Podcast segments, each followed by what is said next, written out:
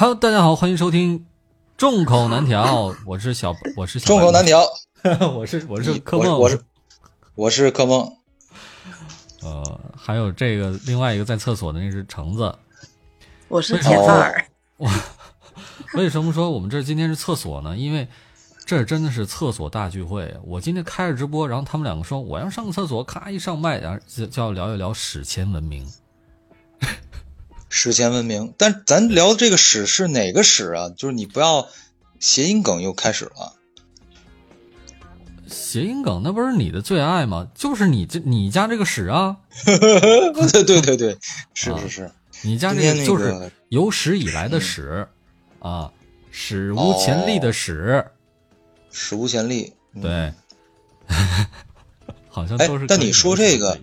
不是你，你这说这个确实是，就是史肯定就是那个拉的那个史，肯定比历史的史要早。拉的史，那那不一定。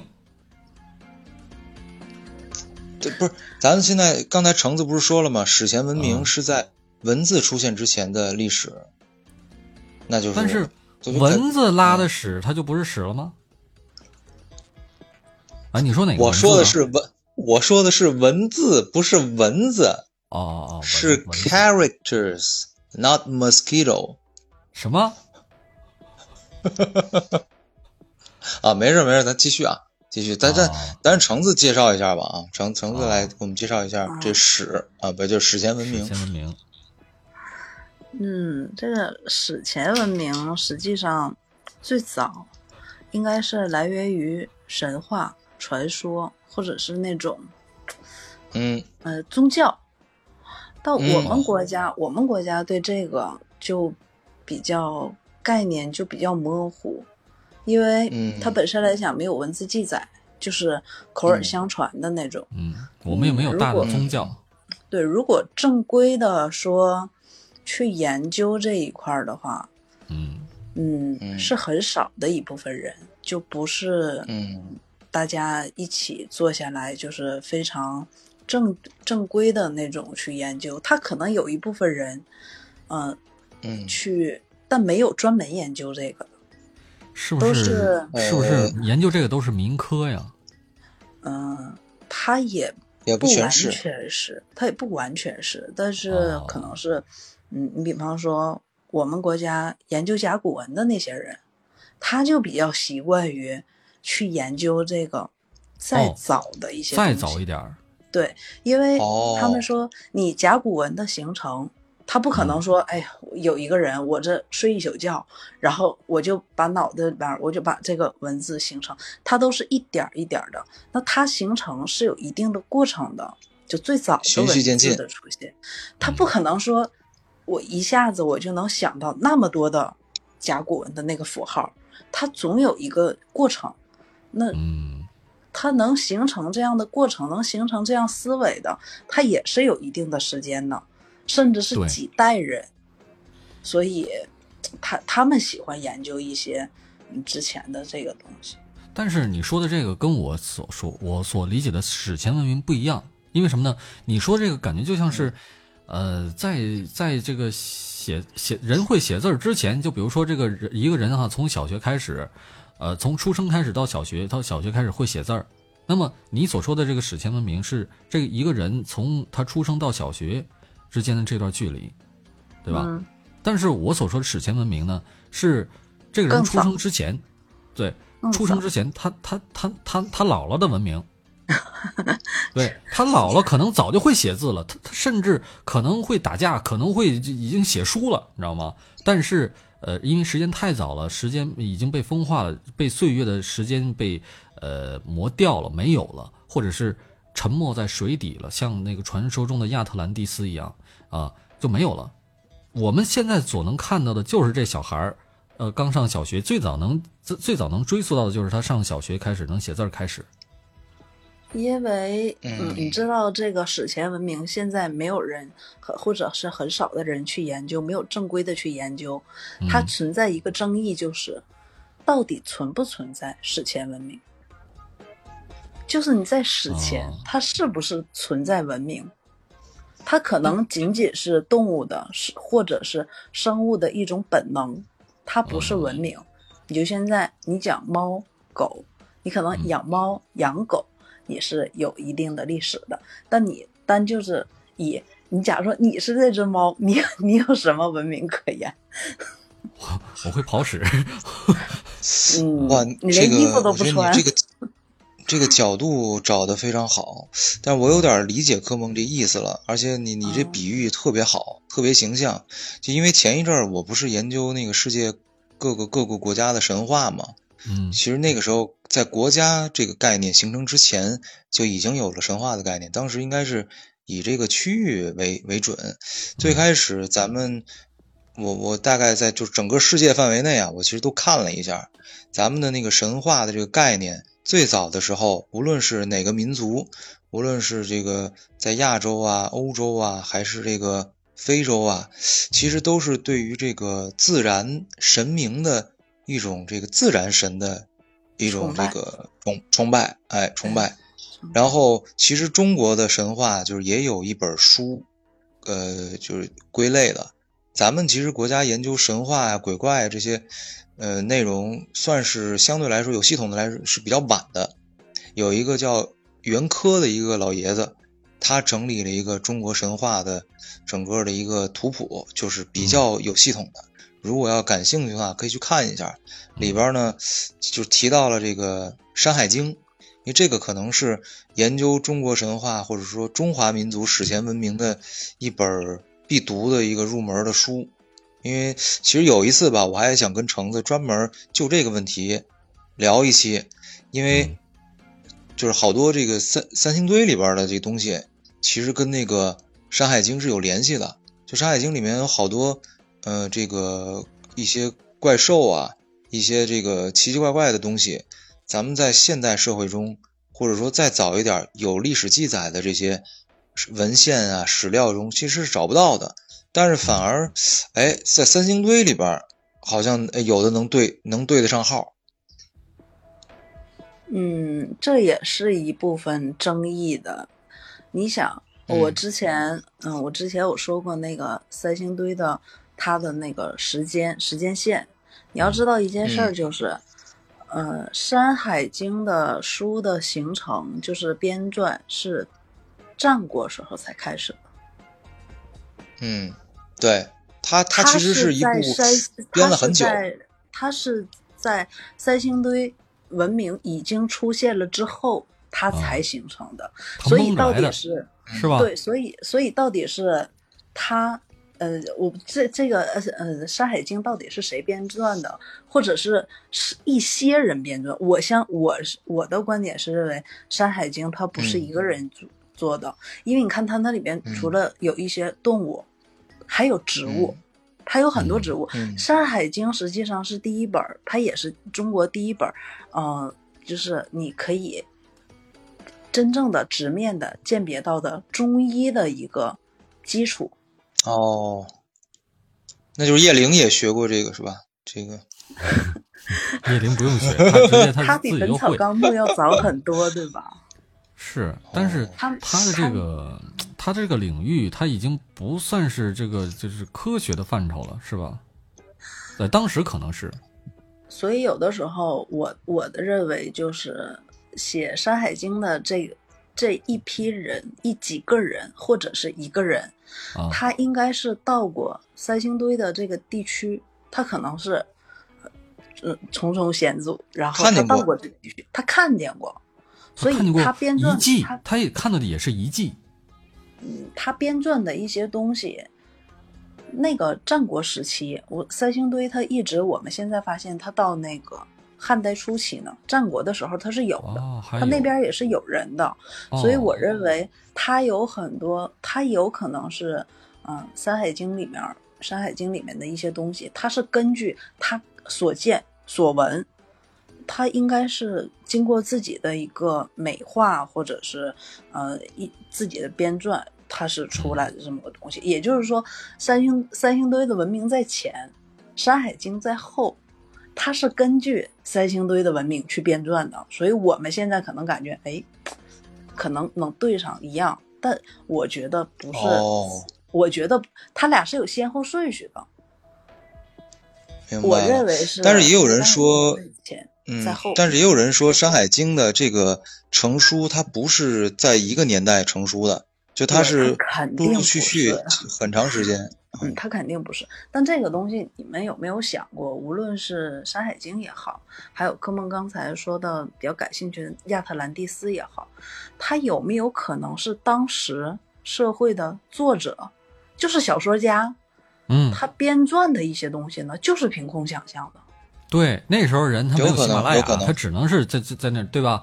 他没没法没没没法听有声书，他只能是呃听这个现就是街道上面人互相那边讲故事，说书的，哎，说书的。那时候没有说书的可能哈，但是就是呃大街小巷的，就这意思啊。对对对对，你就比方说那个亚特兰蒂斯，他说那个遗迹。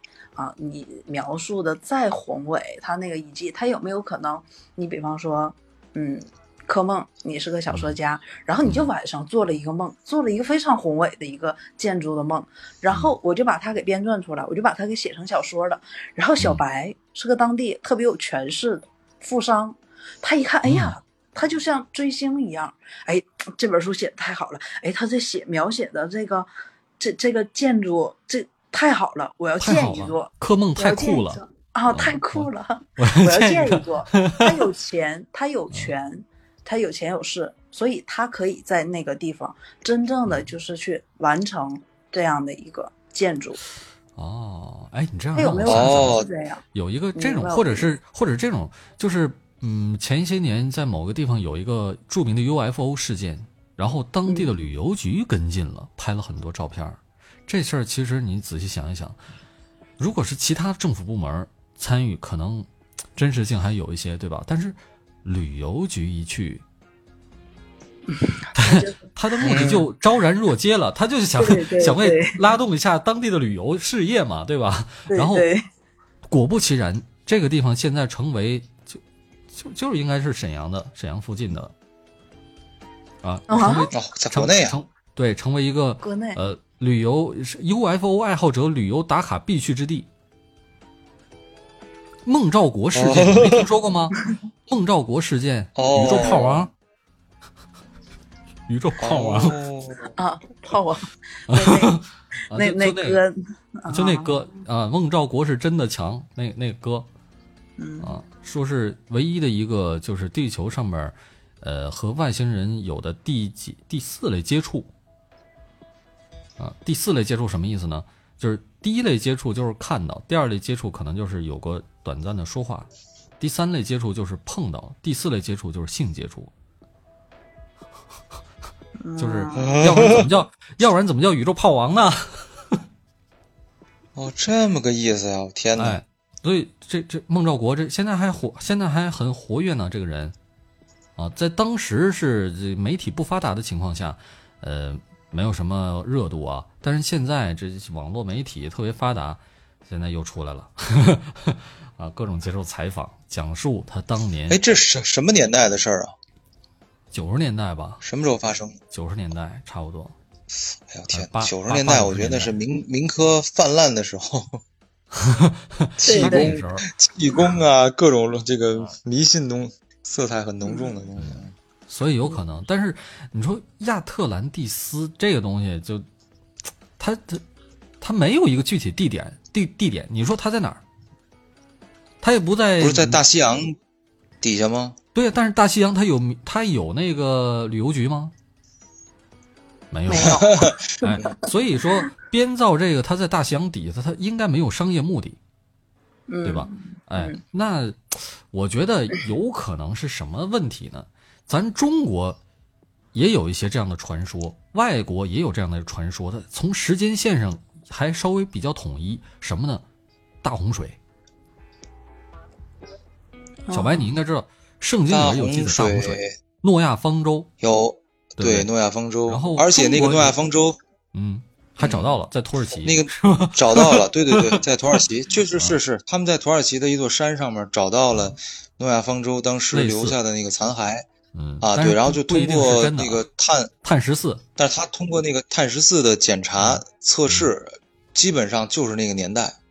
但是它那个年代是，但是它不一定是真的诺亚方舟，有可能是啊，那不一定，船上对吧？嗯啊，它就就是年代有，但是 你说在那个山上边，它怎么会有嗯船？这事儿其实挺挺尴尬的。这个事儿，你说船它能飞到山上去吗？不能，对吧？那山挺高的呢，啊，啊但是这么多可能就是年这个地壳的运动，对，准以前，哎，也有可能是地壳的运动，它其实是很缓慢的，几千年、几万年可能都动不了几米，这样，除非有剧烈的运动。但是它在几千米的高山上边，然后又在几千年前，这个时间节点它对不上，所以很有可能是什么呢？大洪水直接把船给冲上去的，这是有可能的。嗯嗯，对吧？碳碳十四碳十四的检测不能超过五千年，也就是说五千年之前它衰变没了嗯、你六千年之前那不可能，它检测不到了，它就是必须是五千年以内。所以说，它这个大洪水的传说，它不会超过五千年。对，啊，然后咱们中国也有大洪水的传说，还不少呢。女嗯娲补天，对对，大禹治治水，大禹治水，对吧？都是同一年代的。嗯哎，然后咱们就说，这个地球上面大剧烈的大洪水有没有可能把亚特兰蒂斯给直接沉没？本来那个大西洋可能那个地方它不是个大洋，本来是地壳运动嘛，对呀、地壳运动有可能说在喜马拉雅山上面还有还有那个水生生物的化石呢。对，那那远那得古的水生生物。以前喜马拉雅山，所以才定嘛，说以啊前喜马拉雅山那个位置实际上是海洋，然后因为地壳挤压，把它挤压成喜马拉雅山。我说那哦得怎么挤压？能挤压成八八四八米？挤的挺狠的呀。也挺狠的，要么就是说一一波大浪，就是一个一个陨石砸到海里边去了。不是说那个远古有一个那个陨石造成那个恐龙灭绝的那个砸到墨西哥湾了吗？嗯，墨西哥湾可能就这么形成的。你看那么大一个圈儿，知道吗？然后造成一个大浪，那大浪就很高了。那一波过去，可能就把水很多水生生物冲到比较高的山上面去，然后它就成化石了。这也是有可能的，它不一定非得地壳有过那么剧烈的变化。哎，但是我就想想了解一个橙子，因为我啊对这个史前文明比较感兴趣嘛，然后我就发现国内国外在在这个大洪水这个节点嗯。有一个比较明确的时间，是嗯。公元前一千六百年左右，就是也就是嗯距今为止三千六百年之前。嗯。你说这个时候，嗯。中国国内的一些这个部落部族和文明有没有一些更替？就是因为可能是因为什么原因，就是就是灾难而灭国，或者是呃产生一些朝代的更替，有没有？那个时候我们形成不了朝代呢，啊，是，嗯，它就是部落。者就是一，些部部落部落。的，而且那个而且那个时候我们的一些文字记载丢失的也特别多，啊，对呀、大洪水嘛，都给冲走了嘛，嗯，不只是洪水，啊、而是人为。哦，你你们知道有人用甲骨文入药的事儿吗？啊，就不知道不知道吗？龟壳或者骨头可以入药入药，啊但是它上面刻了文字，它那时候他会觉得那个效药效更好，是吗？就是大批量的去收购，嗯，在古时候，只有在嗯、只有在其实甲骨文我们 人为的说去保护它的时候，是从嗯民国开始的，也就是说民国之前看到的那些东西，它可能有的就卖到那个药店去入药了。包哦，这样啊，包括我们说，呃，西藏那边我们特别著名的天珠，都是用它入药。天珠是什么意思啊？西藏的天珠你不知道吗？急眼急眼的那个天珠，就是一个扁扁的一个，嗯，对，是是好多人拿它做串儿是吧？哦，啊对或者是做佩佩戴做做饰物。明星的一颗天珠都几千万，说那个东西是因为它那个天珠上面的纹饰有点像眼睛嘛，然后就是说是像嗯佛的眼睛啊，还是什么？你这个宗教的东西我不清楚啊。那个他是它具体是怎么回事儿，我也我我不研究这个，我也不说。它是哎，但它是什么部位啊？它是动物还是植物的一部分？啊，你说那个天珠吗？啊，对，天珠它它应该是矿物质，它应该是矿物质。最开始的时候，人说天珠的形成是 从喜马拉雅山上滚下来的，因为它那个山很高嘛，然后它滚下来有那个就把它给磨圆了。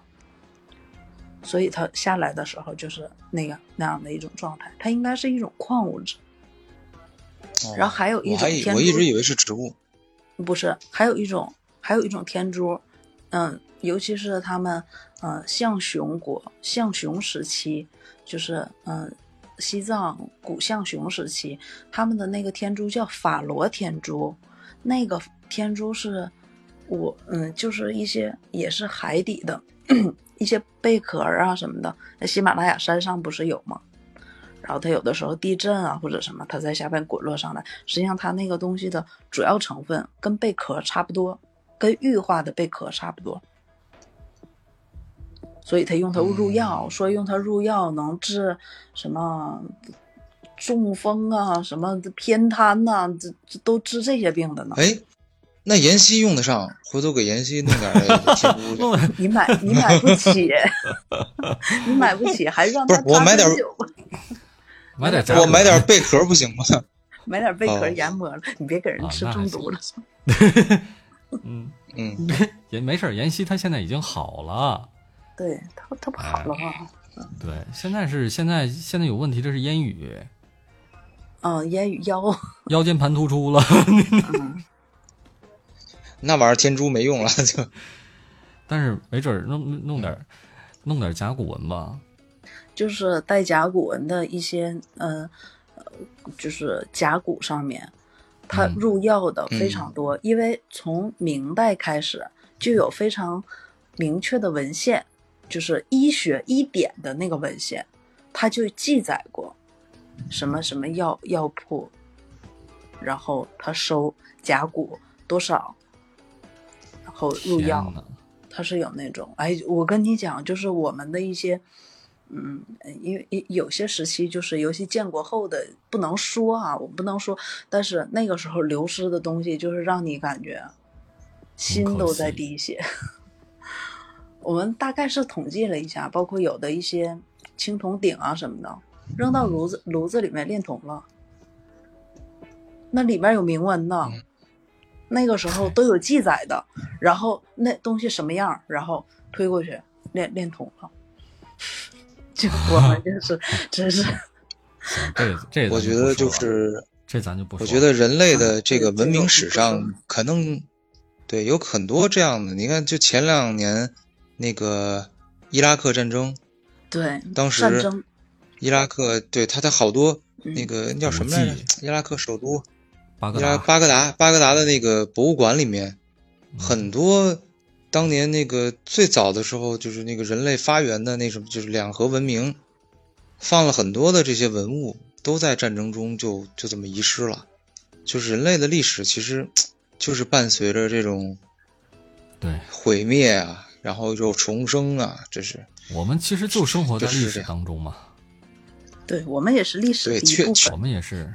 对，特别是这两年哈，嗯，这两年发生了好多这个可能百年未遇的这种大事件，可能过很长时间再回头看啊，这觉得这这这几年真够魔幻的。是，我们是历史的一部分，我们也是创造历史的人。就比方说你们哈，这一段时间，哎，这几年甚至十年，特别有声小说是吧？你们也是创造历史的人嘛？对，以前都没有。对呀，哎，我们是引领时代的弄潮儿，应该是近十年。嗯，那那你说，如果将来，橙子啊，嗯，如果将来这个人类又又发生这个大的灾难，因为甭管是因为什么核战争啊，或者大的这个彗星撞地球啊，毁灭了之后，不可控的，这不可控的啊，毁灭了。等到再过多少年，嗯，又能够产生新的文明呢？嗯，你这有点像《三体》里边那个了哈。再过多少年？对，能产生新的文明，那就要看，那就要看地球的，我认为，那就要看地球的气候、气候条件，自我自我修复能力。对他的自我修复，就是他的气候条。你比方说，就像冰河时代，它确实不不适宜人类的居住啊。嗯，它不适合这种高等生物的这个居住，这种生存条件，你不适合。那整个这一个。这一个时期，那肯定就是要跨越过去的。嗯，那得大概得有多少年？嗯，一五千年得有吧？啊，那那应该是有，应该是有。那么，假如说过去了就五万年吧，嗯，五万年，那么我们现在录的有声小说，那时候的人还能不能听到？哎呀，就是，也就是说，我们这个有声小说。甭管是用什么介质保存啊，保肯定是保存在硬盘里面，对吧？嗯，能不能保存五万年？那肯定没戏啊！我觉得应该肯定没戏。我觉得应该不能。那但是这件事儿，我认为有可能是能够保存下来，就是它的记载，对，它能记载下。因为我认为，就是这个自然灾害的呃毁灭程度啊，它虽然很大，然后人力不可为。不可以更改，但是它的毁灭程度依然是有限的，有限的。你像时间，时间的这个流流动，时间这个人可经不住啊。因为什么呢？我们虽然这张纸、这本书保存下来了，假如说，嗯，对吧？但是过五万年之后，它还能是一本书吗？不能了，它肯定烂没了，烂没了吧？那也就是说。五万年之后，我们现在所剩的这些东西，还有什么能是那些人知道的呢？哎呀，这电子产品肯定就就没戏了，对吧？电子产品、纸质产品也没有戏了，也没戏。对，那么就是能够保存资呃，能够保存文字，或者说能够保存信息的东西，基本上都已经没了，因为我们现在写的东西都是纸。对。基本上没有，有可能会有一个什么东西呢？刻在石头上的东西，墓碑、石碑，嗯，石碑，这有没有可能能保存下来？还是说它已经也是风化极其严重了？那得看它保存在什么地方。你如果说压在了地底，那就有那是可能。但是如果它是暴露在地上，肯定没戏了，肯定不行。你就想我这么说吧，我就举个例子，风，啊，对吧？对对，我就举个例子，我回老家那个上坟去，嗯，然后呢，就是上面几代，这个这碑已经都看不清了。后来我那会儿我就问我爷爷，我说这个是谁的碑？他说这是可能是什么，就是他的奶奶的，哦，就就就几代人就已经看不见了，嗯，哦，所以说 那石碑估计也不行，嗯，那也就是说。人类现在可生产的东西，你假如说，塑料袋这种东西，咱们老说不可降解，不可降解。但是五万年之后，它还能存在吗？那也啥都没了，我觉得也没有。即使是有，它也与这个沙子啊什么都融为一体了。嗯，只不过它的这个东西，你像塑料，它可能对于我们现在来讲啊，它是一种啊污染。它是一种垃圾，白色垃圾嘛，它是垃圾。但是你要知道一件事儿，你可能过去五十年，你可能在我们老的时候，你现在你感觉啊，它没法降解，或者它处理起来非常困难。嗯，那你可能过了二十年、三十年、五十年，科技一发展，你处理这些东西就不是问题了。哦，对吧？你就像现在的污水处理一样，我爸爸那原来那在化工厂工作。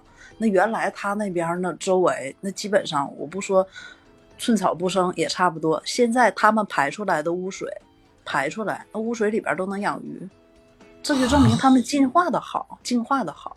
哦，这以前呢，我就说就是那个时候，我记得就九十年代初那个时候，我爸说他刚开始在那那边工作的时候，那污水处理是一件大事儿，特别头疼的事儿。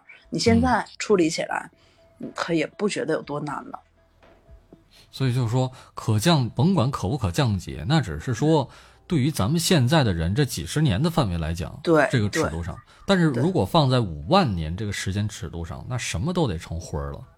嗯，那如果要是说，假如说我把这个东西我要就保留下来，我埋一个时间胶囊，我深埋在地底，嗯，在地质没有变化的情况下，我埋它五万年应该没有问题。那还是可以保存下来，还是可以保存下来的。那如果这个不止五万呢？不止五万年呢？假如说五十万年，它还能保存下来吗？啊，这个东西怎么说呢？嗯，那你看，为什么我们现代人能知道恐龙的存在呢？它有化石嘛？对呀，那那个时候，你等到你五万年以后，你人类灭绝五万年以后，我想它应该还是能，除了人类骨骼化石以外，它应该还是有其他东西。但是我觉得化石这个东西的存在，它可能是跟当时特定的天气条件有关。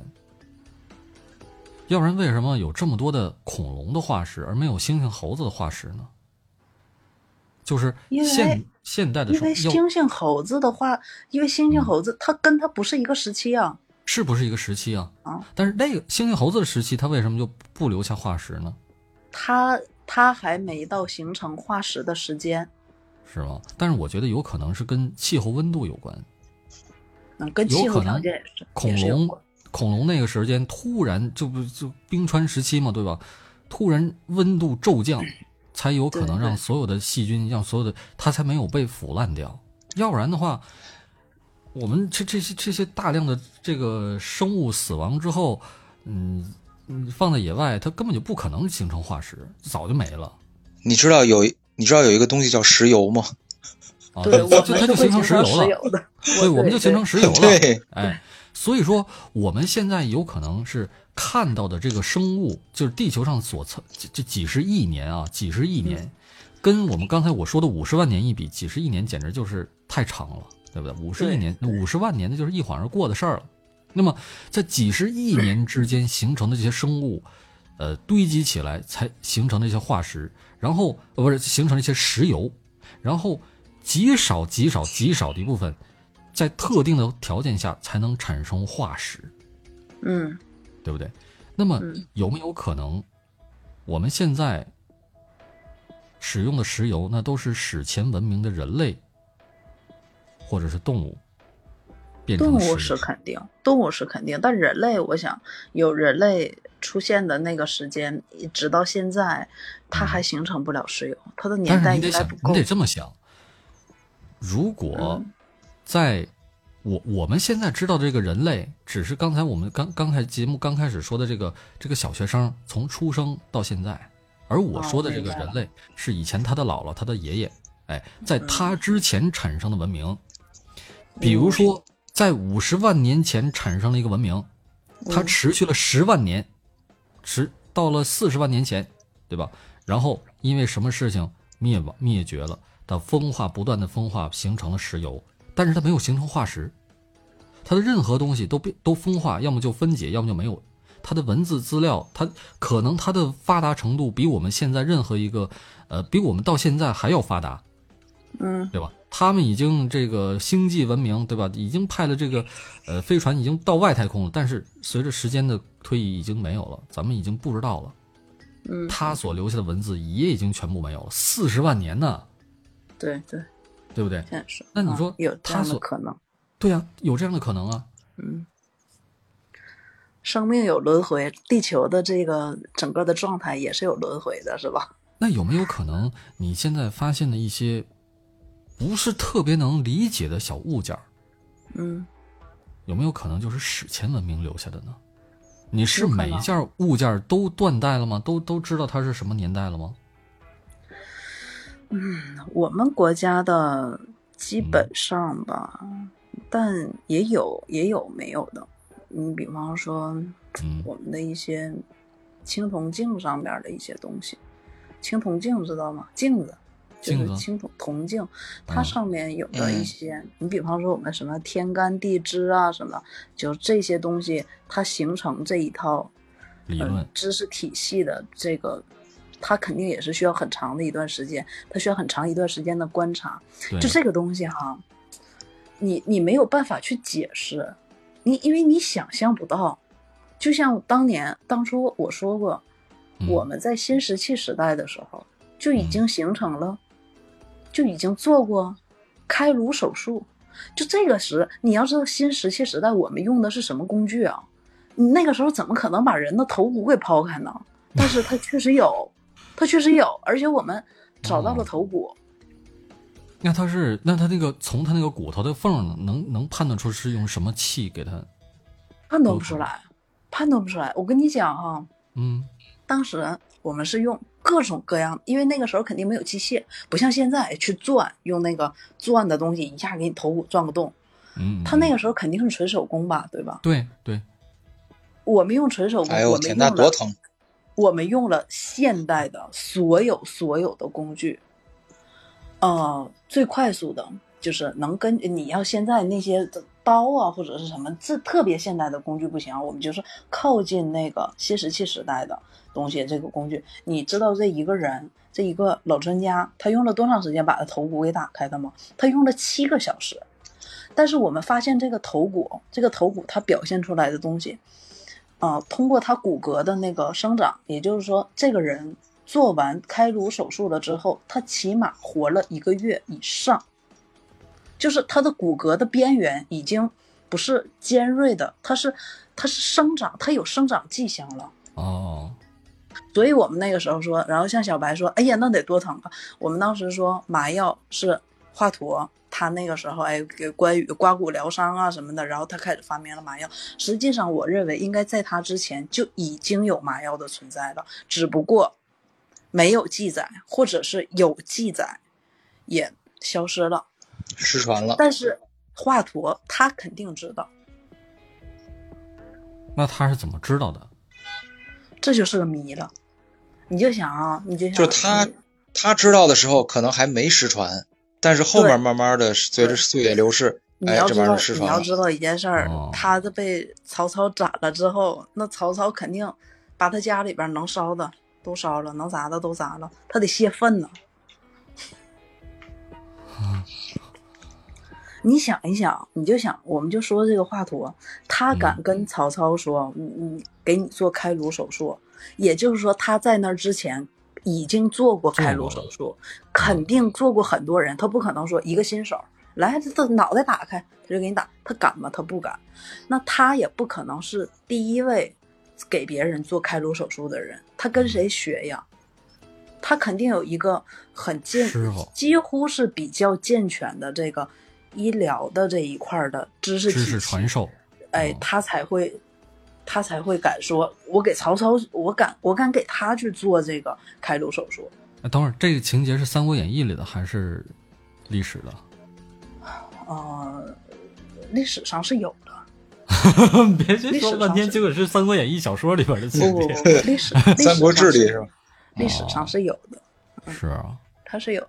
所以当时我们说这个头骨，那个头骨，嗯，头骨就是做那个我们国家就是做开颅手术是新石器时代做开颅手术的那个是比较早期的探索发现，中央十频道探索发现他演过，我就是看了那个走进科学是吗？是探索发现还是走进科学我忘了，我就是看过那个之后才对考古感兴趣的。哦，原来是哦，你所以你不是看盗，你看的不是盗墓小说是，然后启发了你是吧？嗯，对，那个时候我我还跟我爸，我俩一边看，我俩还一边聊这件事儿来那那最后的结论是什么？我因为他那个走进科学那套结论，我就一直很觉觉得特别有意思，玄幻是吧？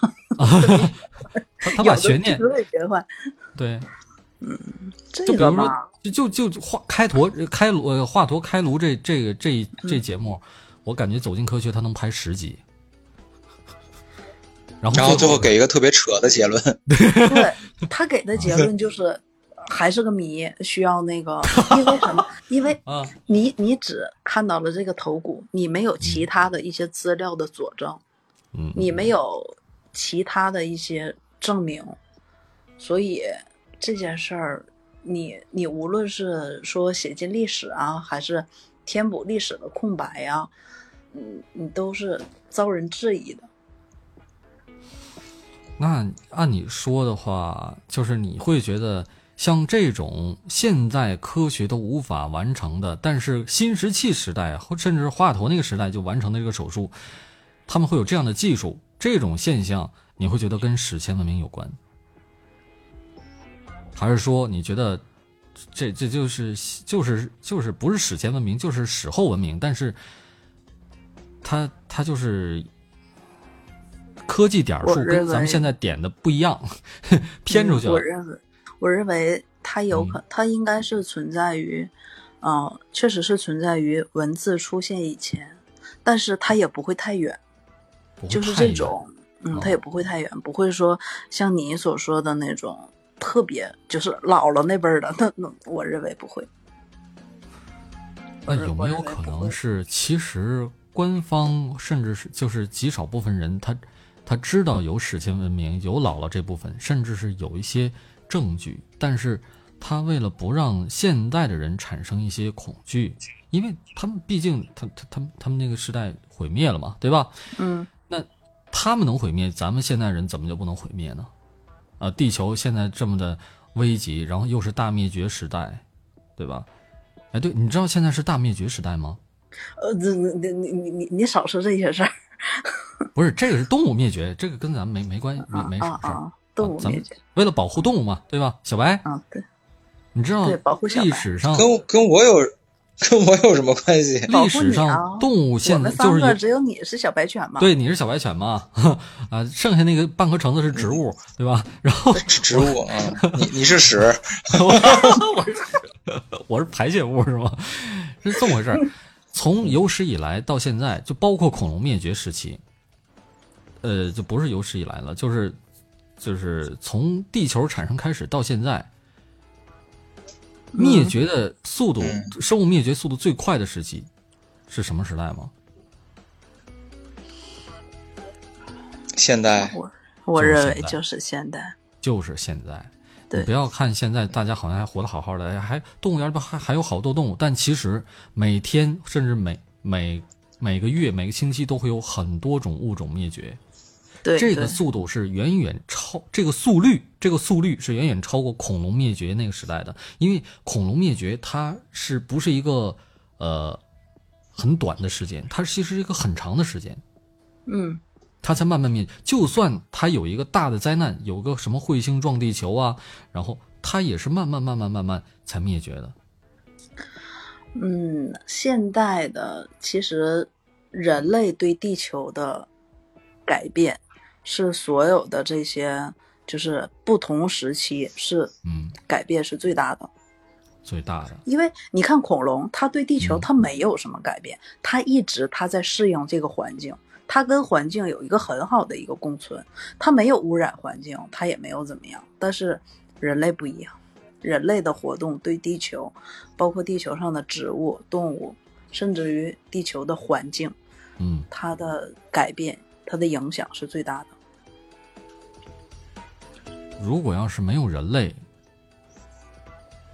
这个地球会不会就存活的时间更长，你是想这么说吗？我不，我不想这么说，因为我知道，没其其实有没有人类对地球来说不算什么事儿，对，真不算什么事儿。它仅仅是一个时期，仅仅是它的一个时期期。物质守恒定律嘛，对吧？我们在这个大气层里边，人类它大部分的活动虽然也有出，也有那个把那个物质往外送的，嗯，对吧？也有也有把那个呃发射一个什么什么宇航天器把把那个呃送到月球上面去，但是那是极少极少的。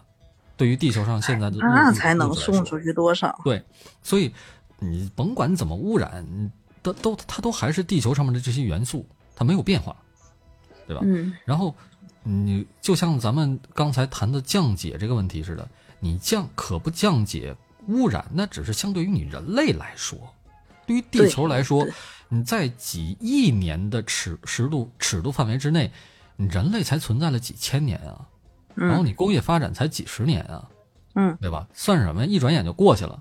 等你人类，等你人类作自己作死灭完之后，我再过个。再一眨眼，过个几十万年，哎，又恢复以前了嘛？对不对？它它是有那个自我修复能力的。对它自我修复的，它它风化是吧？降解，呃，对，直接把你人类所所有存在的这个痕迹都给毁灭掉啊！时间可以改变一切。对，让你再再产生人类，嗯，再产生的文明都让你都记不住之前还产产生过人类这种东西。嗯。对吧？让你完全不知道，哎，这就是我们这期所说的史前文明，或者是说，或者是说，在我们之前，在我们所所所知道的，就冰河时代呀、侏罗纪时代，在那之前，可能还有类似于像我们这样的一群人类在地球上生存。对我们那个时候的人类，可能跟现在的进化不一样。啊，嗯，对，我们那时候可能不是人类的形态，我们那时候可能是我们人类。咱们现在这个，假如说进化论是对的，人类是由猿猴啊类人猿进化成的，对吧？那么，呃，假如说上一个世代它不是类人猿这个大脑发育了，是吧？是猫，对吧？上一个时代的文明有可能，有可能是猫啊。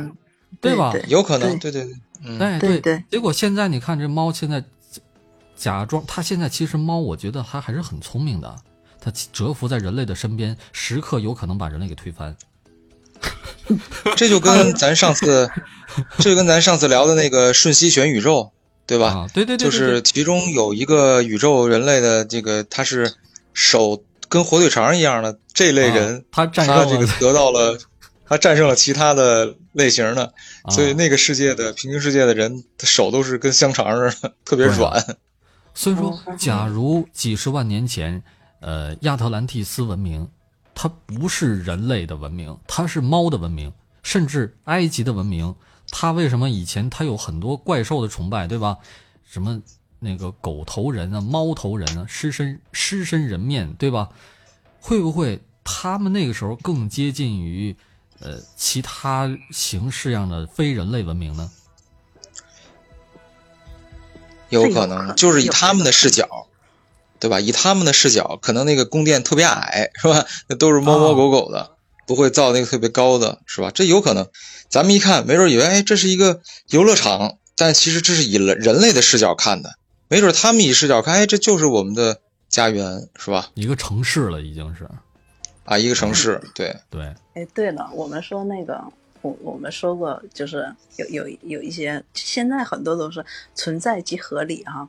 我们那个时候，我我跟同事我们聊天儿，然后就说到这个埃及的那个狮身人面像，然后说，哎，你说他们咋就想的？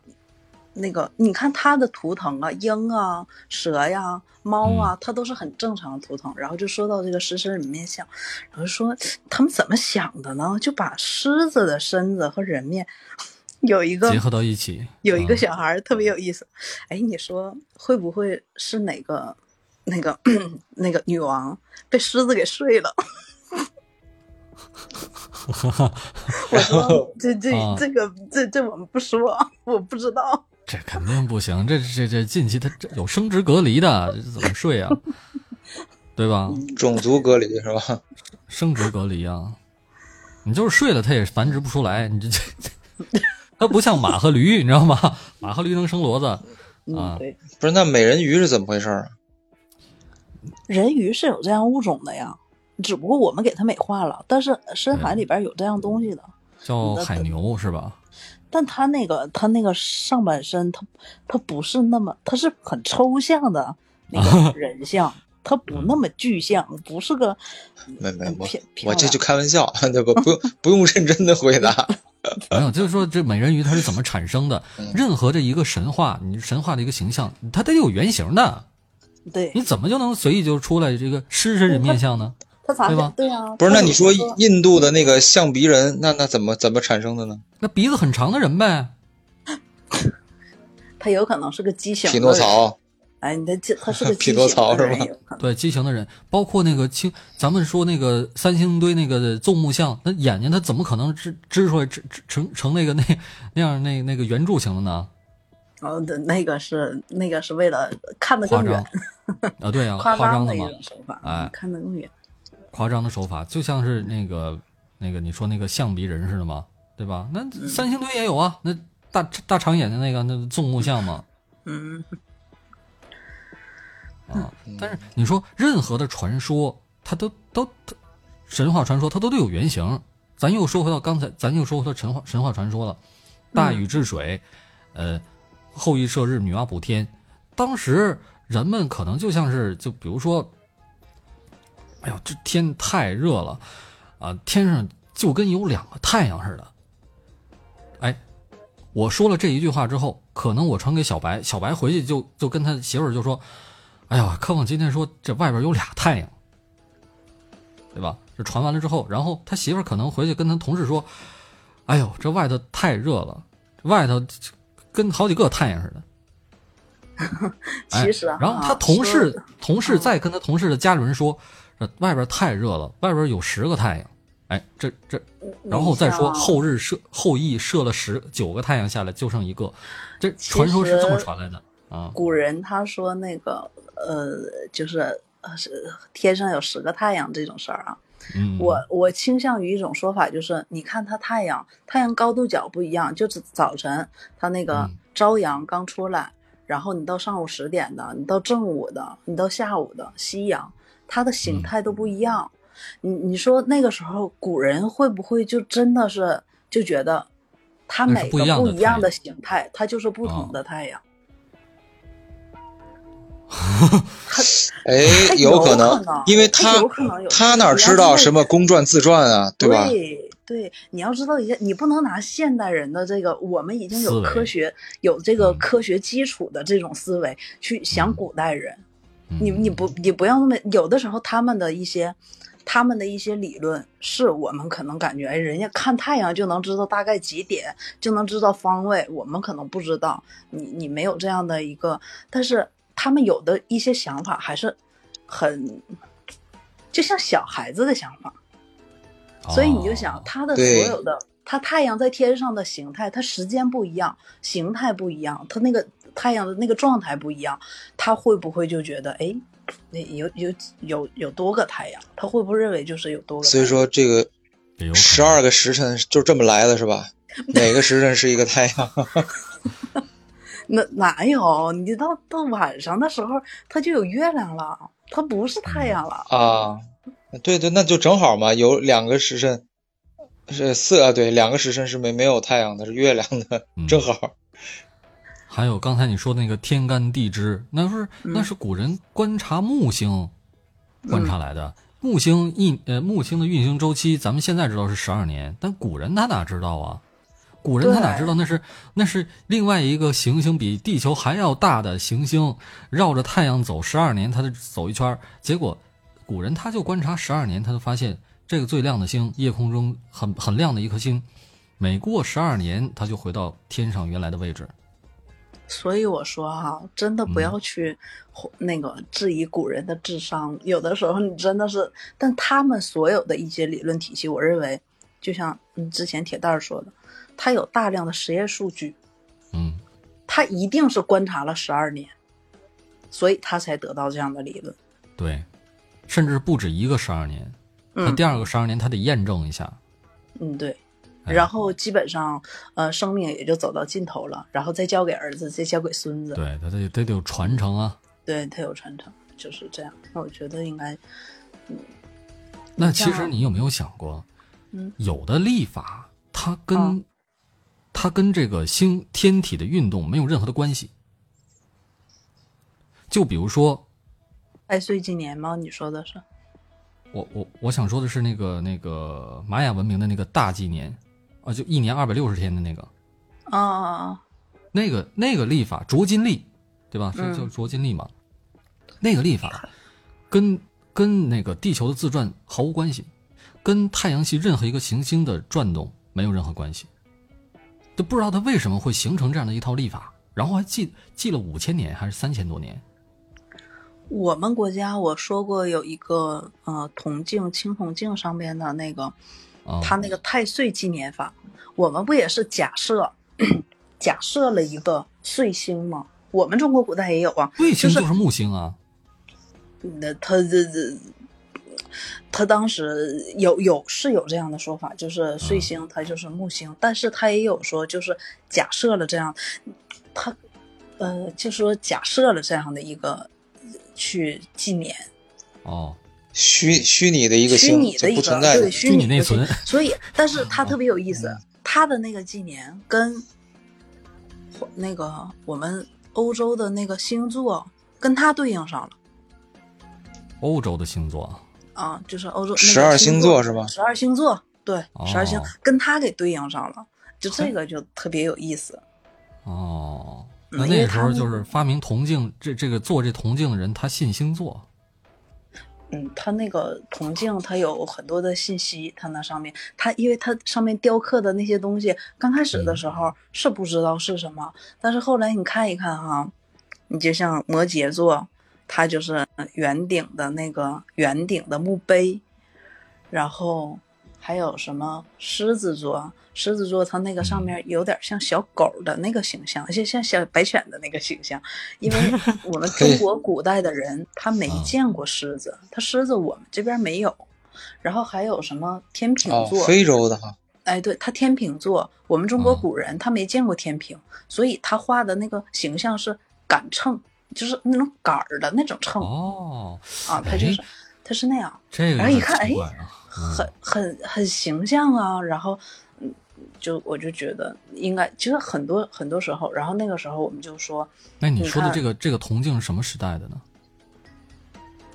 嗯，隋代的，隋隋朝，OK，隋朝，那个铜镜，那个铜镜没在博物馆里，在私人收藏收藏。哦，私人这事儿这事儿，这个橙子，你给我长长眼吧，行吗？我给你百分之三十。对，他其实这种东西，它的研究价值大于它的收藏价值。它再贵重，它也没就这个铜镜，它也没有那么贵重，但是它的研究价值很大。对它上面这个东西，那按理说我看那个星座，嗯，因为我我也我也喜欢看星星，你知道吗？有时候我拿那个我那华为手机就在那拍，哎，我一看，我这今天我拍的是什么座呢？上网一查，那个星空就是啊，Google 它有星空啊，对吧？嗯嗯，那上面它就有那个什么星座，我一对应一看，哦，我拍的这是呃射手座，这是不是这是那个半人马座啊？这是那个猎户座，但是。我怎么能看得出这是半人马呢？我怎么可能看出来它是一个狮子？就它那个狮子座，就那么几个小点儿，它就是狮子了。按理说，有给不同的人看，他可能会联想成不同的形状。但是怎么会？他这个东方人和西方人，他这个都看成是这个秤啊，或者是呃狮子都看成是这种这种动物，就像小狗似的。这其实挺奇怪的。双方没准文化上有所沟通。这有可能。你你有没有想过，我们所看到的现在的星座的星座的那个星星是不全的？是是有可能是不全的，因为啊，它是宇宙大宇宙大爆炸，宇宙在膨胀嘛。不是，再有就是有的时候，你像 你像那个，你为什么那英国啊那个天文台已经搬迁了六次了？就是因为一个光的那个光污染。然后还有就是我们的有一些大气的，它那个污染，你虽然眼神再好，你看到的星星它有可能比较暗，或者是它有点远，然后你看不见它，肉眼看不见的。嗯，我这个我用那个就是天文望远镜，不是天文望远镜，就是那个手机，华为那个手机，它不有那个拍星空的功能吗？它曝光很长时间，然后它会有那个星星，就是比方说十秒钟吧。十秒钟，它曝光这时间，你就能看到很多很多肉眼看不到的东西。你对准一块那个黑漆黑黑的天空，哇！你是曝光十秒钟之后，那里边是满天的星斗，是吧？哎，真的有吗？我有我也试一试。你可以试一下。我都没试过啊！你可以试一下。小米手机能拍吗？好像不能。不知道，反正只能华为的是曝光时间我我就把快门啊，那就把快门调慢一点呗。嗯嗯，你要是长曝光嘛，是吧？像华为那个相机，它就有那个功能，它就不让不用让你调了，它就自动它就调好了，自动那个叫叫呃，就是拍星星的那个。但是你如你必须得固定，如果稍微动一点点，手不能抖，对手千万不能抖。用机架啊，用机架用架子。然后你如果要是曝光时间太长，你就能看到地球的自转了。为什么那个星星都有尾巴，都是长条的了？哦，知道，对对对，可以动起来了。对，有他们拍那个星谱图，就是整片的那个，就北极，是吧？上上空照的那个长曝光的，嗯，能看见一大串儿，串儿，漂亮啊。然后我用那个模式，我拍到过国际空间站。哦，真的吗？真的，那就是离你近的时候，离地离地近的时候。不是，就就是国际空间站正好从我拍的那片天空里边过去，但是我肉眼根本就看不见。等我拍完之后，我拿出来一看，这一串小点是什么玩意儿？密密麻麻的小点儿，那就是它过一段闪过，每过比如说几公里或者几几秒钟，它闪一下小点儿，啊，它闪一下光，然后我这边就就拍到了啊，就一串小点儿。不是，那你怎么知道那是国际空间站呢？因为它不是飞机，飞机的话它有明显的一个，呃，我能看着，因为我经常拍到飞机。不是我的意思是说，你怎么知道那不是一颗星星？星星它都是固定的，它没有那么快的。星星它都是都是不会动的，只有这一排小点密密麻麻的连续的，它是走的直线。但是你也可能拍到的是星链，而不是国际空间站。如果是星链的话，那它就不是一条尾迹，因为我曝光的，比如说是二十来秒，二十秒，对吧？它嗯，它走过去有二十个点儿一秒钟亮一下。啊，如果是星链的话，那就是好几个好，那就是无数个小点儿了。它每一个小点，它都得它都得亮一下。哎，所以据我判断，它就是国际，因为那时候中国还没有空间站呢，还没发射上去呢。哎呀，我觉得你们那边还是空气好一点哈。我在东北这边，我估计拍不到，因为我们这重工业地区，嗯，有点够呛。哦。嗯，我们沈阳周边、抚顺啊，什么都是重工业地区。你像我们这密云这边，那是很有名的，《三体》里边讲的那个，就是汪淼。密云站是吧？对，汪汪淼要去看那个，看那个星谱。对对对，看那个星空眨眼，宇宙闪烁嘛，对吧？就去的是密云的那个，呃，水库北边那个那个那个天文站。对，中科院密云站，嗯，你也去过呀？我没去过，但我知道这个地儿。哦，它都属于中科院系统的，好几个现在国内比较出名的几个天文台都是中科院的。所以说，刚才橙子说那个观点，我刚才一下子我觉得是什么意思呢？就是说，我们现在的看到的星空和古代看到的不太一样，不是因为说这个星星它这个发生了位置的变化，而是因为。呃，他说的意思是污染，所以我们看不太清楚。但是我的感觉是什么呢？很有可能我们现在看到的星空和以前的就是不一样的，因为宇宙它是在不断膨胀的。别不要不要以为我们现在是宇宙大爆炸的形成以后，现在是我们现在这个样子，而是我们现在正在大爆炸，就像一个礼花一样，一个礼花啪爆炸起来，我们现在是在其中的一个小小分支上边，一个小小碎片上边，正在往外爆呢。哎，而且咱们看到的，对，而且咱们看到的这个星空，其实不是现在的星空，就是咱们看到的东西很多是很很远的地方，可能这颗星它已经已经陨落了，就是说它它有的时候是在燃烧的嘛，它已经燃烧殆尽了，没了。咱们看到的是它的，哎，它是是它的过去，对，所以再过个几千年，可能是它四年前的样子。对对对，那是四光年以外的，对。咱们现在看到的这些行恒星里边，最最最近的也是四年前的，就是四年四，就是因为它是在四光年以外啊。有人说这光年它是距离，对，光年是距离，但是我们说的是光的传播速度，它也是一年，它能到我们这儿来，所以我们看到的它就是四年前的样子啊，这这个不要较真儿啊。然后关于 关于这个呃星座这个问题，前几年有一个说法，我不知道你们听没听说过，说十二星座那都是以前呃以前的天空了，我们现在的天空已经远远不是这样了。已经是几千年的天空，几几千年前的天空。我们现在的天空应该有十三星座，多了一个蛇夫座。这是这是十十多年前我听说的说法啊啊！但是现在就是不是你，就是我我一直不明白。你看，像这个西方的，就是咱们平时知道的这个十二星座，其实星座很多，为什么就入选的是这十二个？我就不知道。它是正好在这个季节，它正正好在你头顶正上方。啊，它它，然后再有就是它每个星座它守呃守护了一个月，就待一个月，你这一个月在这个位置你都可以看到它啊，然后再下一个月我们再选下一个星座啊，就就就就这样。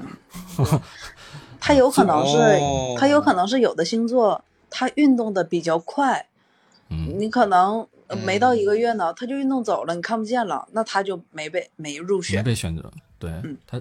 离得比较比较近呢，它不就运动的快吗？对吧？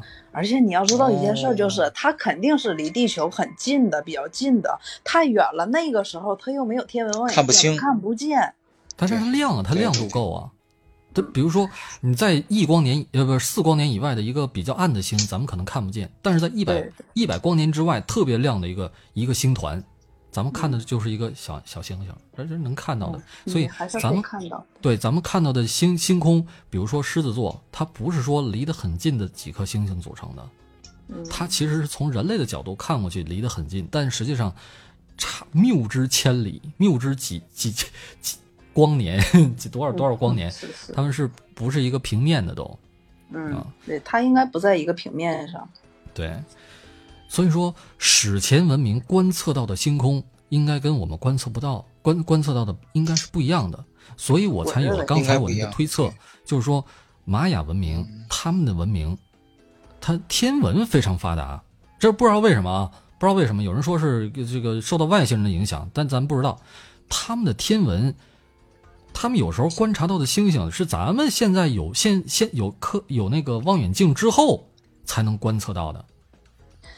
你说有没有可能？第一，他在南半球，我们所有的那个呃，我们的一些观测呀、监测站啊，或者什么，我们是在北半球，他观测到的东西本身跟我们就不一样。再有季节，因为南北半球它季节交替，它不一样。你像我们现在夏天，南半球是冬天，它会不会有？然后再有就是，好像整个的南美的这个大陆这一块儿。它海拔都比较高，哦，它会不会也有有可能的？对，有可能。他观察到的这个倾角和咱们肯定是不一样，它它角，所以它观测角度不一样。对，但是这么回事你甭管角度怎么看，这比如说咱们就看这个岁，就就就看这个木星，你甭管怎么角度看，它还是十二年绕绕一圈对吧？嗯。但是没有任何一个星球它是二百六十天。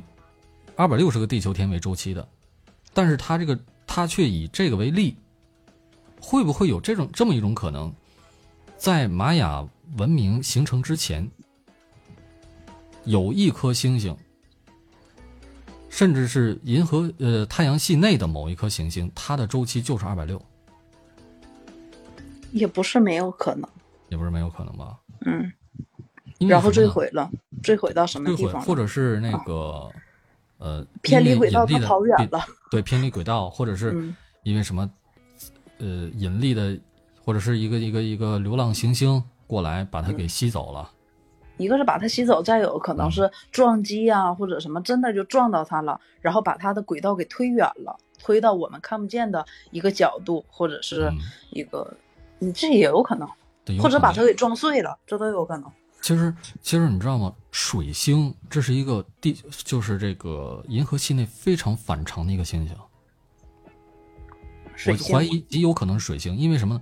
水星它没有地表，就咱们地球它不是有地表吗？地表，然后地幔底下是中间是地核，对吧？但它直接就是一个裸露的地核。嗯，它表面那些东西以前可能有，但是现在已经完全没有了。然后。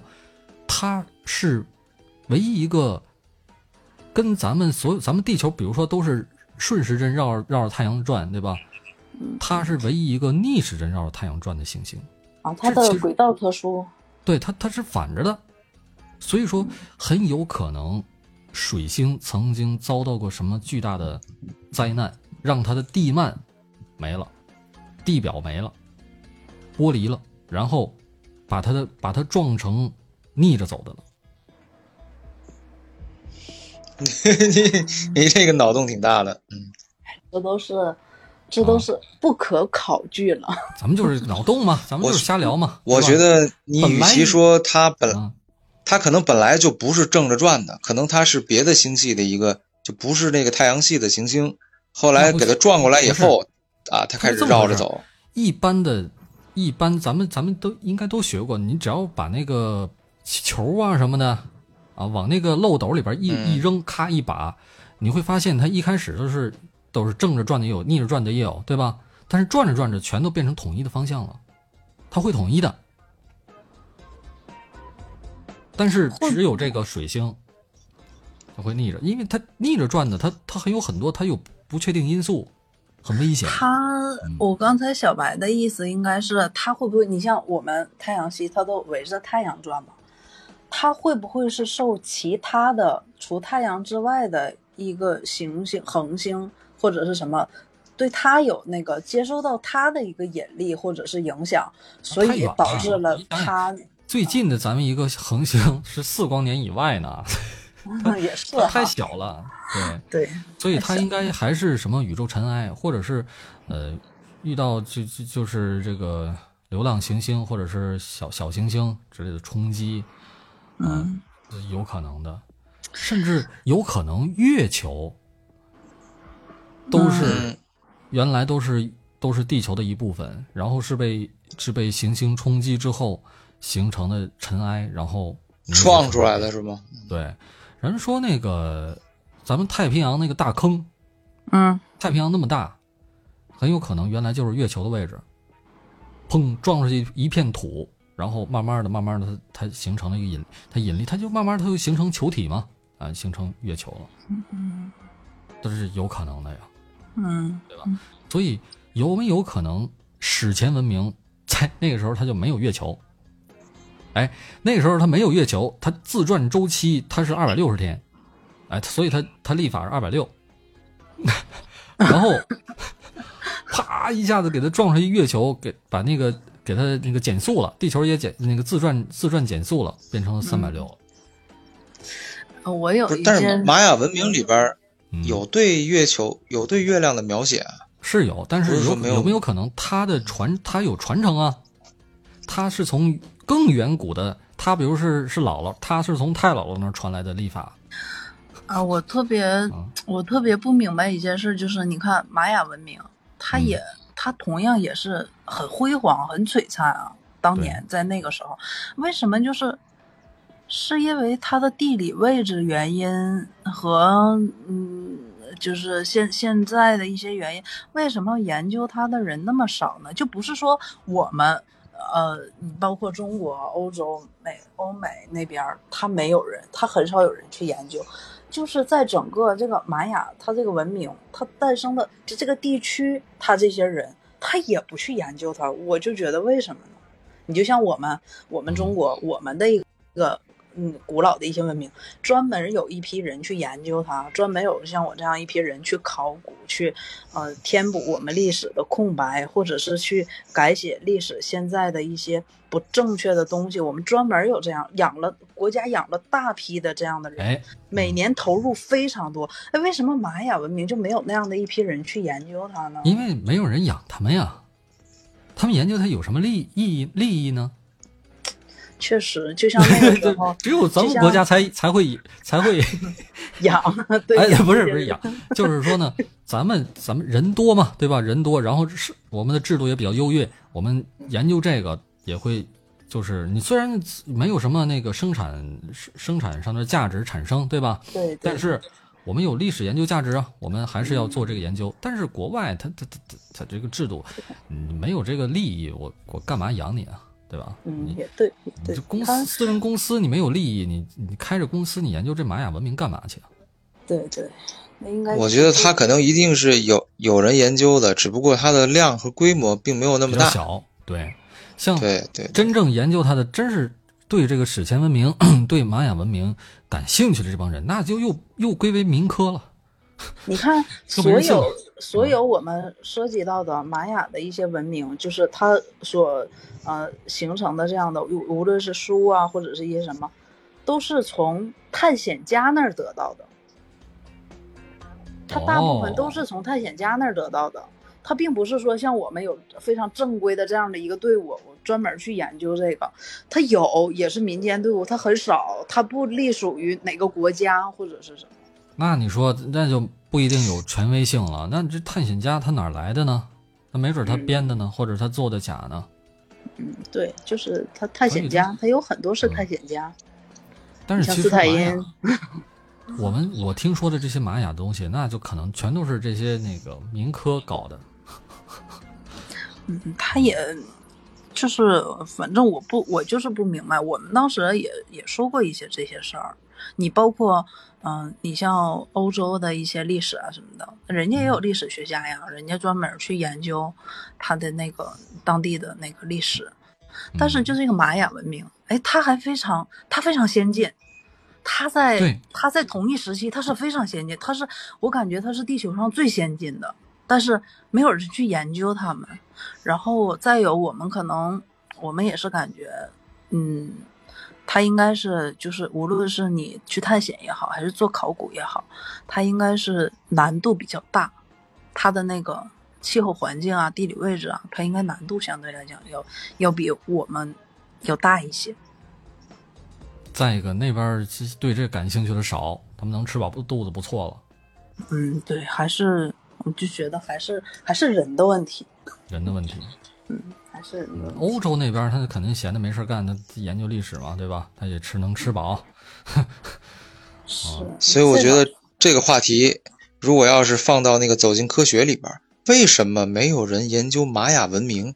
完了，最后给出一结论，就是说那边人吃不饱，不感兴趣，是吗？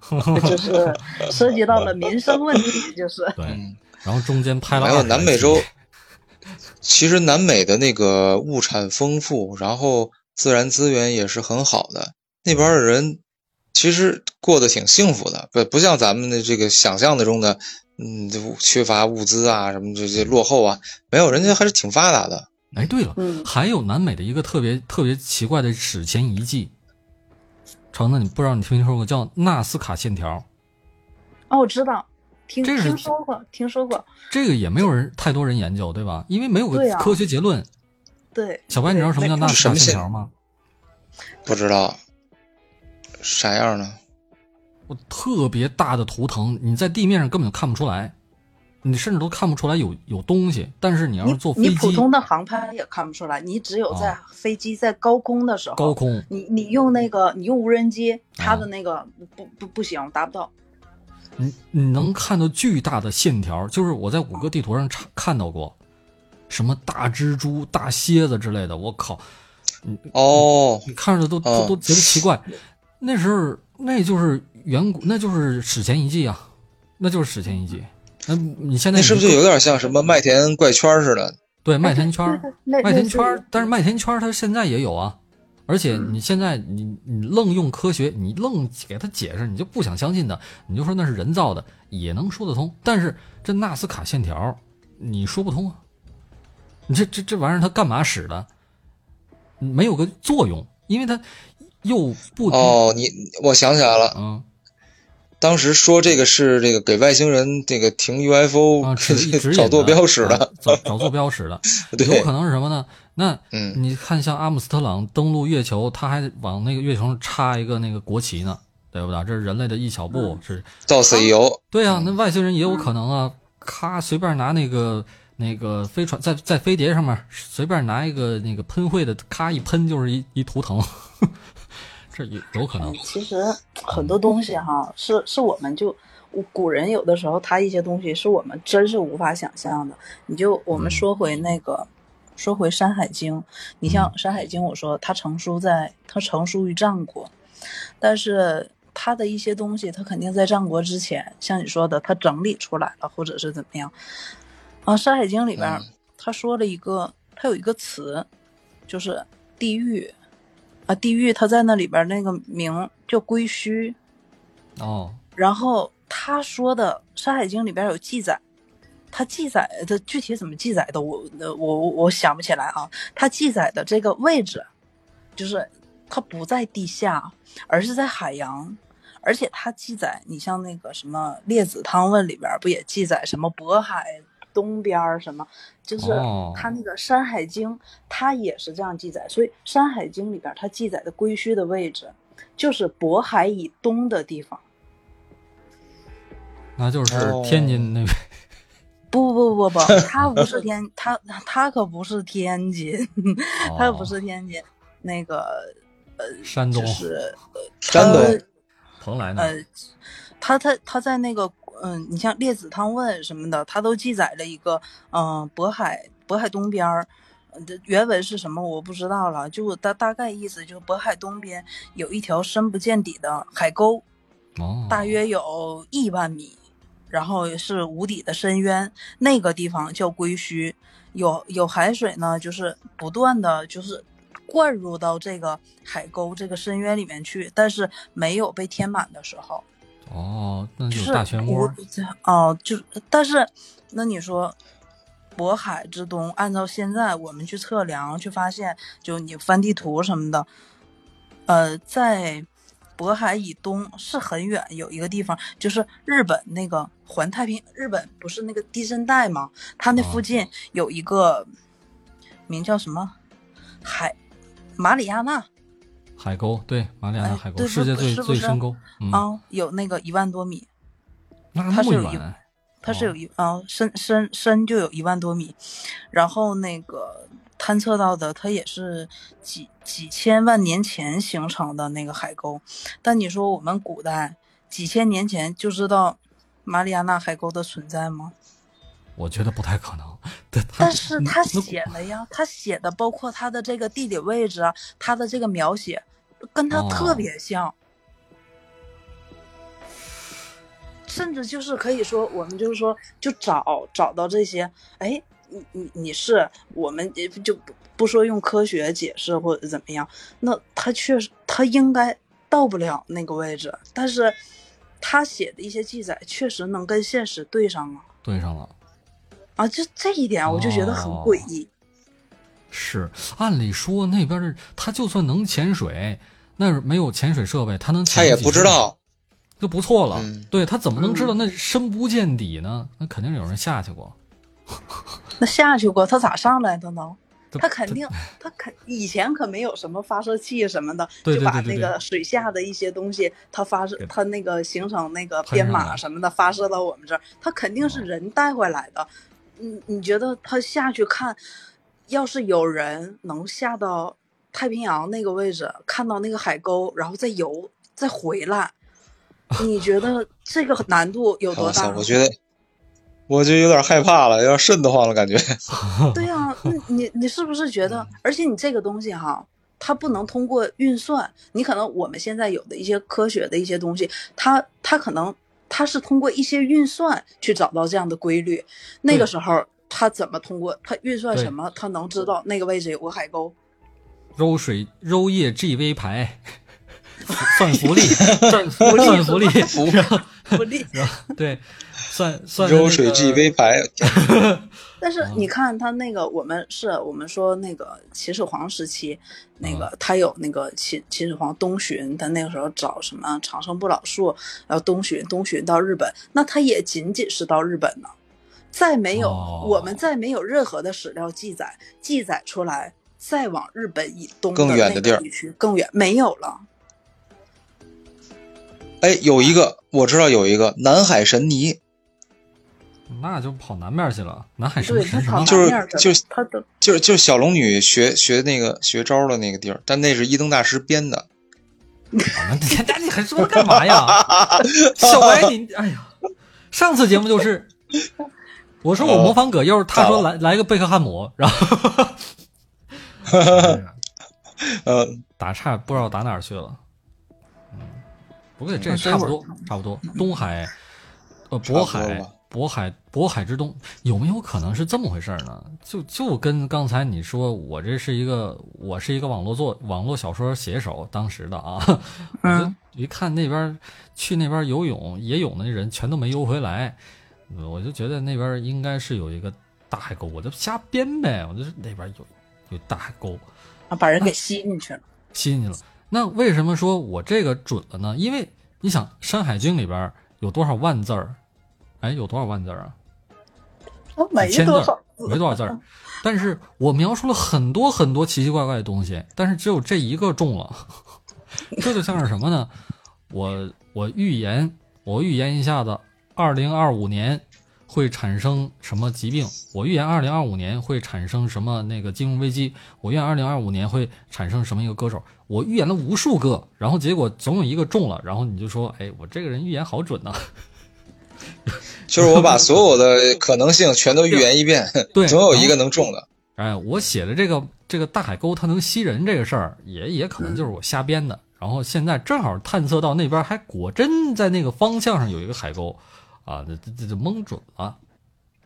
哎，我你这个非常有走进科学的啊，有走进科学的这个对 对吧？是哎，我在想那个时候，你看现在我们是那个我们的那个地壳的那个版图是这样的，你说有没有可能就是在那个时那个年代，就几千年前，它离我们国家这边离那个海沟很近了，就是坐船可以达到啊。然后现在我们板块漂移漂走了，离海沟越来越 远了。那就不知道了，那咱就不是地理学家，咱不是。那那太平洋管板块和那个亚欧板块的冲击的地方本来就是，对吧？它本来就不稳定，这谁能说得准呢？对啊，你看它那个位置，它地震带嘛，对吧？它一地震，它海底一地震，它肯定有变化。嗯，所以这，所以这些事儿都无据可考。你就是我们聊，有没有可能也是天马行空的聊？有对，咱咱就天马天马行空嘛。那海沟底下住着史前文明，地底人，有有传说的。地球空间哎，你别说我啊，我就我还真就看了这么一个科幻小说，叫做呃，叫做什么来着？八个夏娃啊，大概意思就是说。有一次，这个地球的遇到了一次灾害，然后呢，其中有一部分人呢，就是离开地球了，分了三拨人，就离开地球去寻找新的合适地球文明居住的一个地方，然后剩下的人呢，就就没办法，就自生自灭。结果呢，过了很多年，这些人又回来了，然后发现原来当时留在地球的这批人没有死，而是分成了两波，一波呢住到了海底。另外一波呢，住到了地底，就变成了三类文明，啊，这所以说你说的这个在地底下、海底下住，这是极有可能的。因为什么呢？因为咱们那个，咱们别别老说，咱们说这个，呃，地为什么除了地球之外没有发现其他的任何的文明的迹象？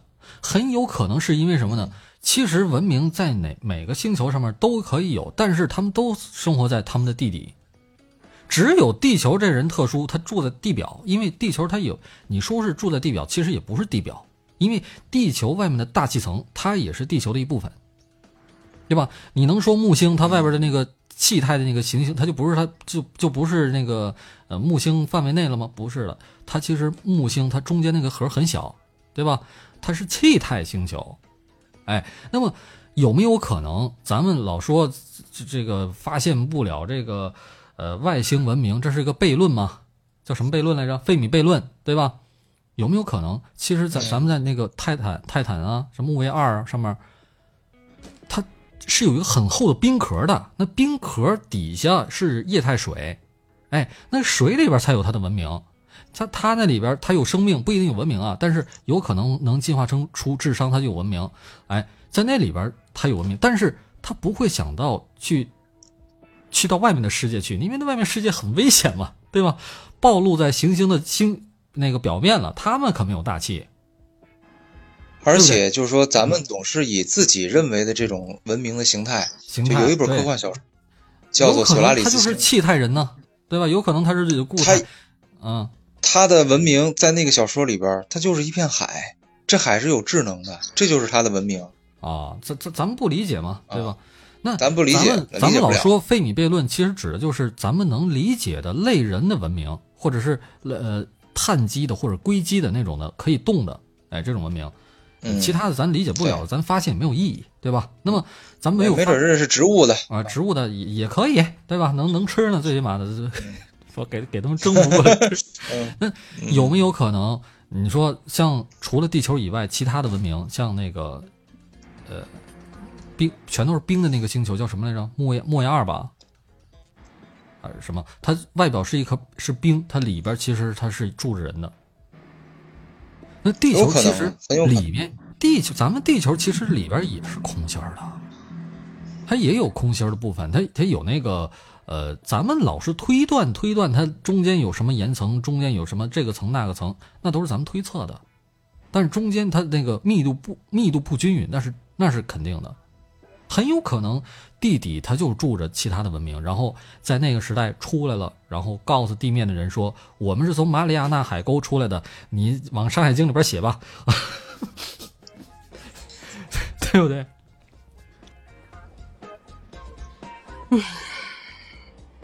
是发出叹气的声音，你说不不排除这种。我在想，我在想你这样的言论啊。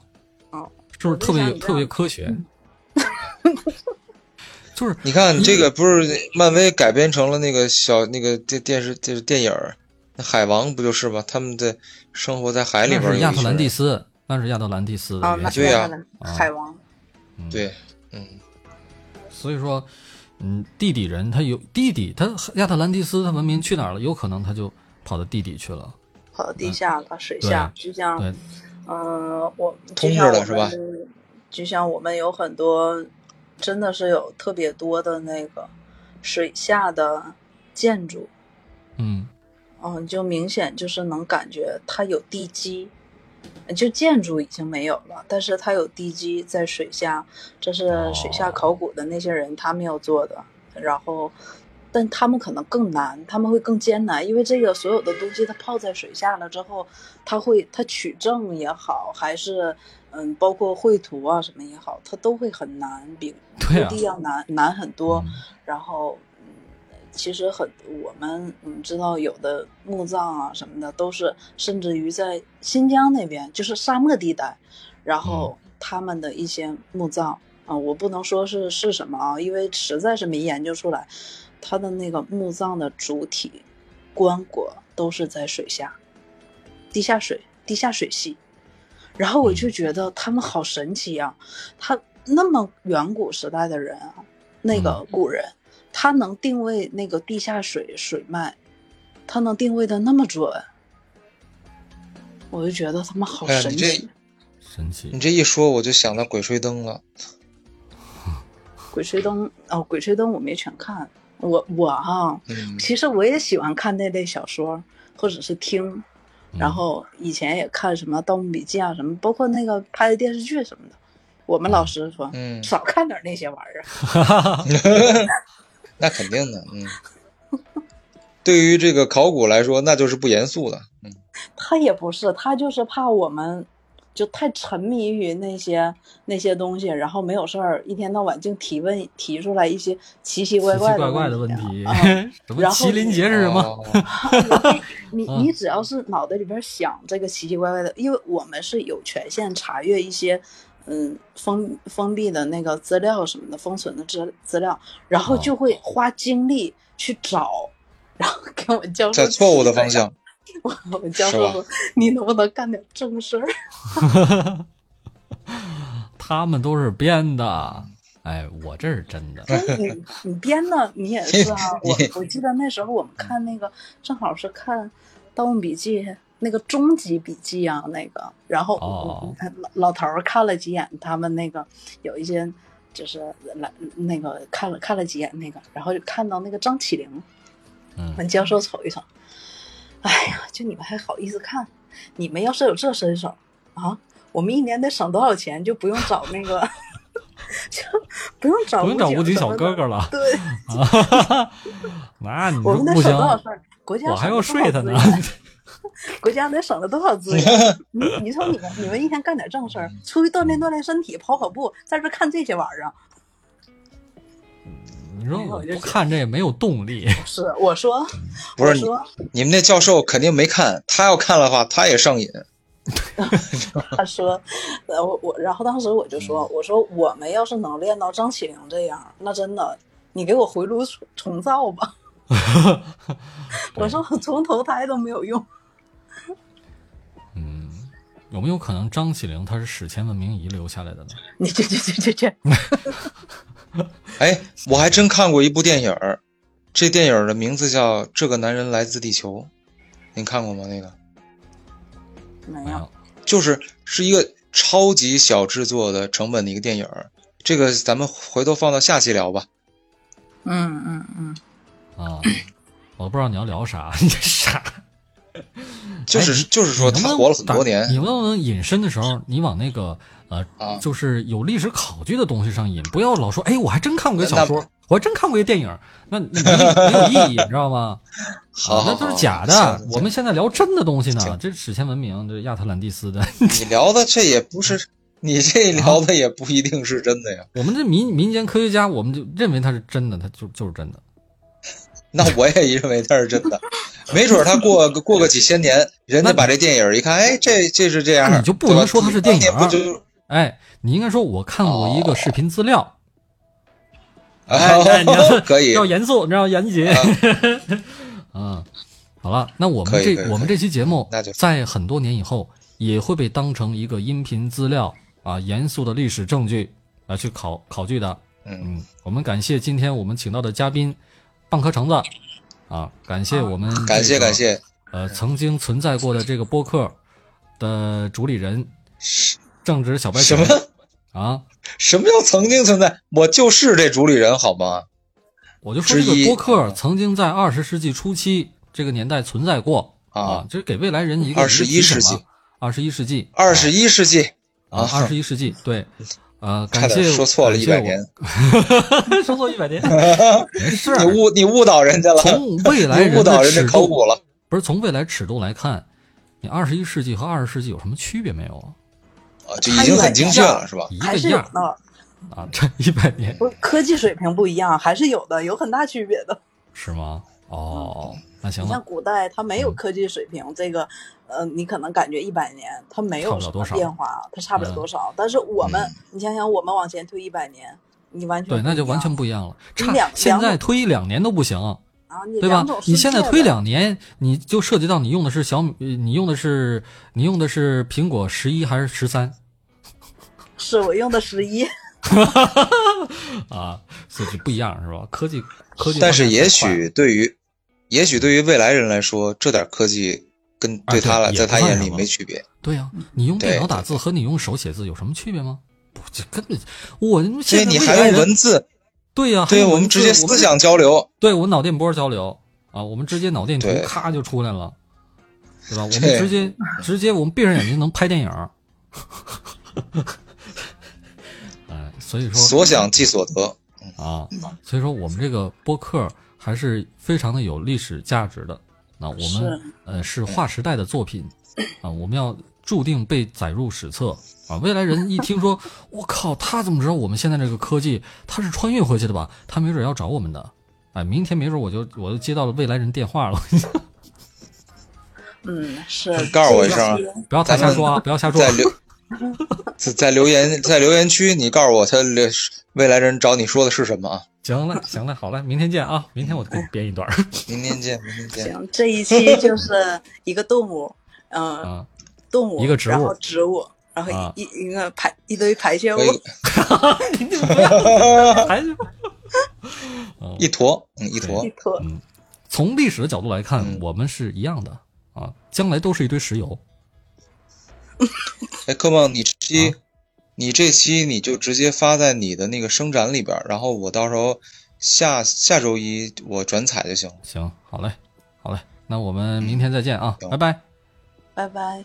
好，再见，拜拜。拜拜拜。那我直接下播得了。行，那就直接下播吧，别忘了存啊。行了，拜拜。拜拜，拜拜。